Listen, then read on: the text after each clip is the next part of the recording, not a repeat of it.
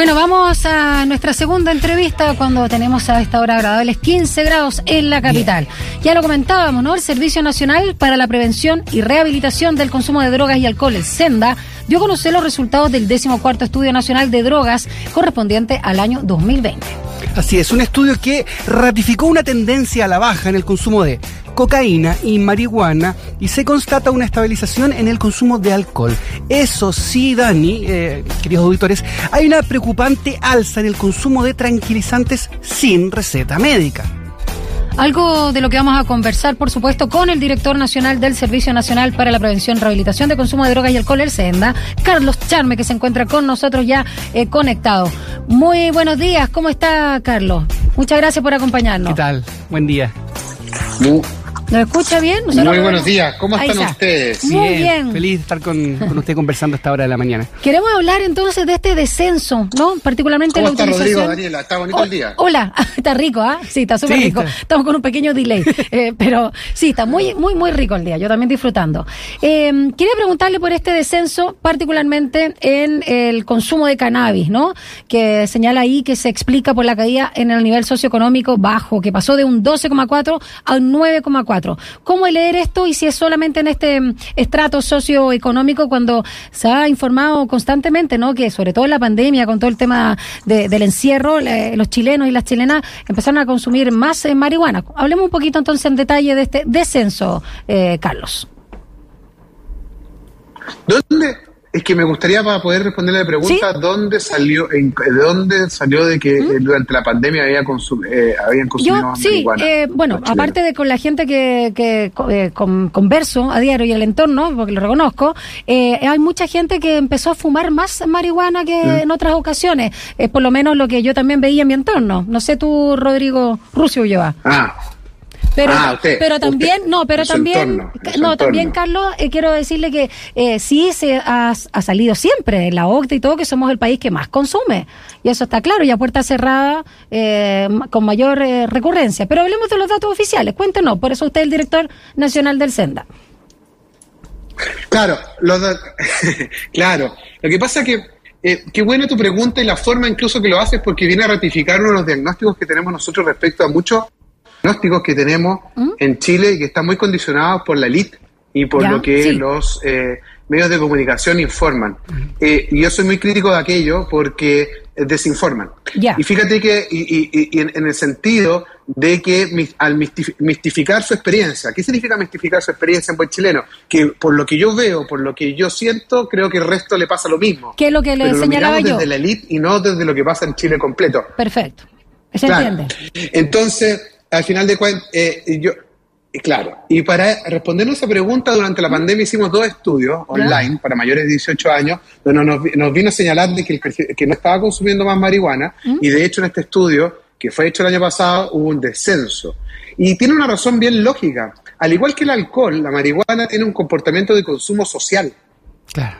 En, event- en, en- en- eventos grupos, sociales, claro. o sea, después del trabajo, con grupos, en fiestas. Entonces, al estar restringido los espacios sociales de compartir, obviamente hubo menos oportunidades. Y eso tiene que ver con el patrón de consumo del chileno y de la chilena. Ahora, ¿son buenas? Yo diría que no. Mm, Son mere- noticias que nos dejan... eh, dados, eh, tampoco. Es, nos, deja, nos dan una, una luz en el camino. Esto que esté bajando eh, en los últimos cuatro años el consumo de marihuana, donde pasamos de un eh, 14% del consumo de marihuana a un 11%, después de haber estado seis años subiendo, eh, es buena noticia, pero es como cuando tenemos un hijo enfermo, ¿cierto? Tiene 40 grados de fiebre, si baja a 38 y medio, claro, uno está mm, mm, igual de preocupado, pero quiere entender de por qué está bajando Claro. eh, la fiebre. Claro. Se entiende. Eh, director, Claro, usted, de alta. usted dijo De alta, como decía, como la Daniela. Sí. Claro. Usted eh, dijo textual en un momento, dice, el Estado estuvo ausente durante muchos años en su mensaje protector que debería tener en consumo de marihuana específicamente. ¿Usted apunta que se enmendó un poco este, este camino durante este último tiempo o tiene que ver solamente con que no, no hubo muchas reuniones sociales? No, que son dos cosas diferentes. Eh, eh, el Estado, cuando yo hablo de que el Estado, es que el Estado tiene un deber constitucional de proteger la salud de las personas, ¿cierto? Y de asegurarles ciertos derechos. y dentro en, la actual constitución, ¿cierto? Y lo que el Estado y los gobiernos eh, estuvieron muy ausentes en decirle a los chilenos eh, cuál es la verdad, evidente, la verdad no desde el punto de vista teórico, metafísico, que dice la evidencia y la ciencia en esta materia. Y lo que dice la ciencia en la materia, y tuvimos muchos años donde se rehusó a hablar como corresponde en materia de, eh, eh, de droga. Eh, la marihuana es una, una droga muy mal a la salud física y psíquica de las personas. La marihuana no cura, no sana, la marihuana solo crea en la gran mayoría de las personas efectos negativos y lo único que les puedo decir es que estamos muy contentos que en los últimos tres años sí se haya tomado por parte del presidente de la República de empoderar no solamente este servicio, sino que a otros ministerios para volver a darle un mensaje de esperanza a las personas en cuanto a cuál es lo que dice la evidencia y la ciencia en esta materia. Conversamos con el director nacional de Senda, Carlos Charme, a esta hora de la mañana acá en eh, Radio Sach. Hablemos del uso de la cocaína, que señalan aquí que muestra un descenso significativo respecto al año 2018, el menor de toda la serie de estudios para esta droga, representando una reducción del 50% entre los años 2018 y 2020. ¿A qué se debe también esta baja en el consumo de esta droga ya ah, más dura, también más peligrosa, eh, según todos los expertos? Hablemos de eso, Carlos.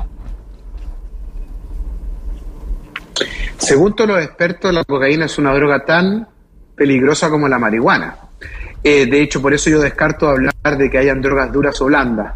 Eh, de hecho, por eso publicamos hace poco los niveles altísimos de la composición de la marihuana y eh, los niveles altos de THC que tenía. Pero en el caso de la cocaína, efectivamente, es como muy bien dices tú, Daniela, ha bajado un 50%, pero las prevalencias de consumo en nuestro país son bastante bajas en materia de cocaína en comparación a la, a, la marihuana, solamente un 1% consumía, eh, o sea, no, un 1% consumía cocaína en el año 2018 y ahora pasamos a un 0,5, pero las frecuencias son muy bajas en comparación a las otras prevalencias de consumo. Y donde más baja tuvimos fue en el estrato socioeconómico bajo, donde se está consumiendo eh, menos cocaína, pero ojo, si uno compara el nivel socioeconómico alto, medio y bajo en nuestro país, el, el nivel socioeconómico bajo consumen más cocaína que en eh, que los niveles socioeconómicos altos, que tal cual también es contradictivo con lo que las élites siempre repiten.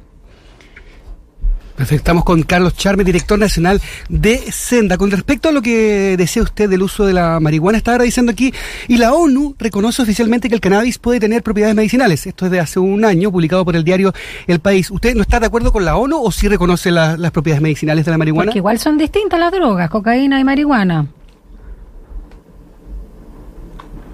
No, no, son distintas su composición química, lo que pasa es que son altamente dañinas ambas. Es que lo que tú estás hablando, Rodrigo, eh, es, es parte verdad y parte que hay que precisar. La ONU, nosotros de hecho yo voté por parte de Chile en esa votación, soy representante de Chile, eh, lo que dice es que autoriza para que se hagan los eventuales estudios para ver la posibilidad que llegue a tener eventualmente eh, posición, eh, eh composiciones, o sea, terapéuticas. No está diciendo que tiene, en ninguna parte. Si usted lee la declaración de la ONU, en ningún lado dice eso. Por lo cual, en este sentido, no estoy en desacuerdo. Voté en contra de eso incluso. Porque la ciencia y la evidencia es muy contundente. De hecho, no me crea a mí. Dale a Gabriel Raba, por ejemplo. Gabriel Raba es el, presidente de la Fundación Epistemónico de la Universidad Católica que busca evidencia en todo el mundo, una de las más prestigiosas, un gran profesional de Chile, que no es muy tampoco este bueno, así que, así que créale a él además eh, ha hecho eh, cientos y cientos de búsquedas de estudios para encontrar la evidencia correspondiente para la supuesta marihuana medicinal y todavía no lo ha encontrado. Entonces, eh, eh, hay mucho de posverdad en aquello también y de muchos intereses que no se han transparentado. Eh, bueno, estamos escuchando a Carlos Charme, director nacional del SENDA, a propósito de este estudio que se realizó eh, respecto al consumo de drogas y alcohol. Así que vamos justamente del año 2020. Vamos al alcohol. Eh, este estudio muestra una nueva estabilización en el consumo, pasando de 43,3 en 2018 a 44,3 en 2020, que es básicamente lo mismo, ¿no?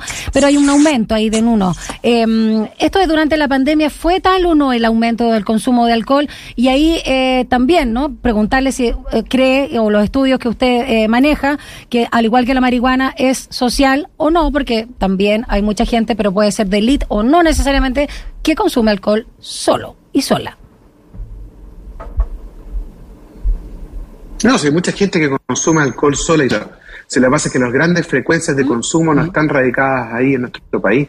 Chile tiene un alto consumo de alcohol y el consumo problemático de alcohol eh, que tiene que ver con la embriaguez eh, eh, también se ve reflejado en este estudio. Ahora, durante la pandemia levantamos más de 80.000, una encuesta de 80.000 personas en dos series, donde nos establecieron que el, patrón de consumo era la baja durante la pandemia. Y la principal razón que nos contestaron estos 80.000 chilenas y chilenos de todos los niveles económicos, de todas las regiones del país, grande y pueblo de Chile, decía que era porque tenía menos ocasiones sociales, primero, para consumir, segundo, porque tenía menos, y tercero, porque tenía miedo respecto al futuro de su salud. Por lo cual, eh, este estudio viene a rectificar. ¿Es anónimo el estudio, Carlos? El consumo de alcohol, esa cifra.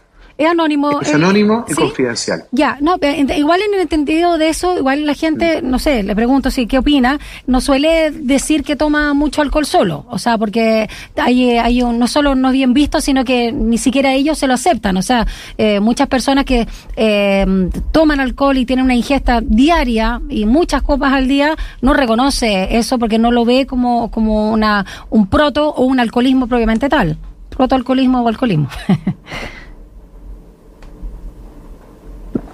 Es cierto lo que dices tú, Daniela, eh, más allá que sea tu opinión personal, que es verdad. Sí, por supuesto. Sigue con lo que dice la evidencia y la técnica hoy en día. Hoy día coincide esa postura. Hoy día es muy difícil autorreconocerse en cualquier consumo de problemático de mm. cualquier tipo de droga. Y es por eso que estos estudios que se vienen haciendo más de 20 años en Chile, han cruzado todos los gobiernos y todos los directores y directoras nacionales que hay en Senda y que tiene una evaluación técnica en la OCDE muy positiva por parte del nivel técnico que tienen, tiene una alta fiabilidad. ¿Y qué hacemos para poder eh, contrarrestar eh, el, dato oculto o que nos estén contando toda la firme en buen chileno, hay preguntas que son ratificatorias o contradictorias ah, entre sí y hay ah, metodologías en las encuestas eh, y los estudios para hacer aquello. Y son, es mucho más allá de que te creo o no te creo, esto es mucho más profundo que eso. Perfecto, claro, eh, eh, son respuestas difíciles por tanto, como dice, como dice usted, hay que ir cotejándolas con, con otras. Hablamos de, marihuana, hablamos de cocaína, hablamos de, alcohol. Una cosa, sí. espérate. Sí, escuchamos, Carlos. Es que es tan buena su pregunta porque hay mucha confusión, hay mucha confusión en la, en la ciudadanía y es bueno siempre eh, el deber del Estado, como lo digo, y del servicio público que dirijo también es decirle a la, información a la, a, la, a la, sociedad. Consumir drogas en Chile no está prohibido por la ley 20.000.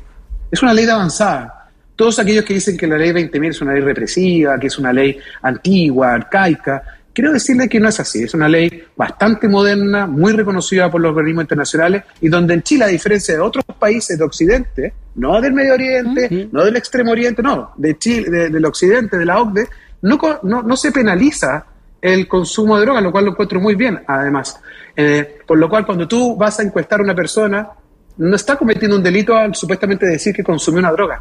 ¿Me explico? Sí, sí, no se, entiende, no se entiende. Carlos Charme, director nacional de Senda. No, hablábamos de, cocaína, de marihuana, de alcohol, pero también hay, algo que preocupa que tiene que ver con el consumo de tranquilizantes sin receta, que registró un aumento que, es sustancial, ¿no? Del 1.4 en 2018 al 2 en 2020. ¿Cómo, cómo ocurre eso y cómo, cómo lo ve usted, director? Lo veo como algo extremadamente preocupante y que la pandemia nos dio la oportunidad de resaltar el problema de la salud mental que tenemos en nuestro país primero. Y además otra cosa, que independiente de este estudio, ya hace muchos años que los tranquilizantes sin receta médica venían emergiendo, tanto en población general como en población escolar, como la tercera droga más consumida en nuestro país. El catálogo de las principales drogas también ha ido cambiando. O sea, eh, los medios de comunicación, la élite, disculpe que vuelva a ese tema porque de alguna manera parte del problema también. Eh, los, las ocho, dentro de las ocho principales drogas, por ejemplo, ya no está la pasta base. todo el mundo habla de la pasta base y la pasta base no está ni siquiera entre las ocho drogas más consumidas del país. Sí, los tranquilizantes sin receta médica y especialmente nuestros jóvenes.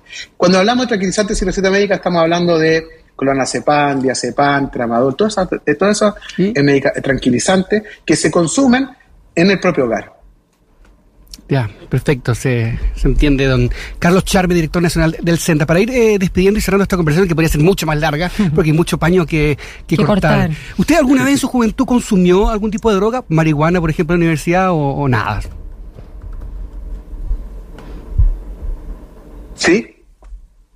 De manera recreativa, me imagino.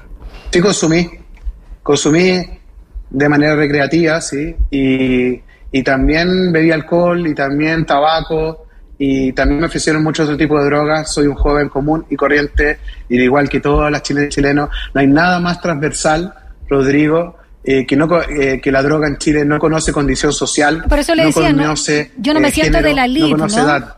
Respecto a lo que le señalaba al inicio del entorno.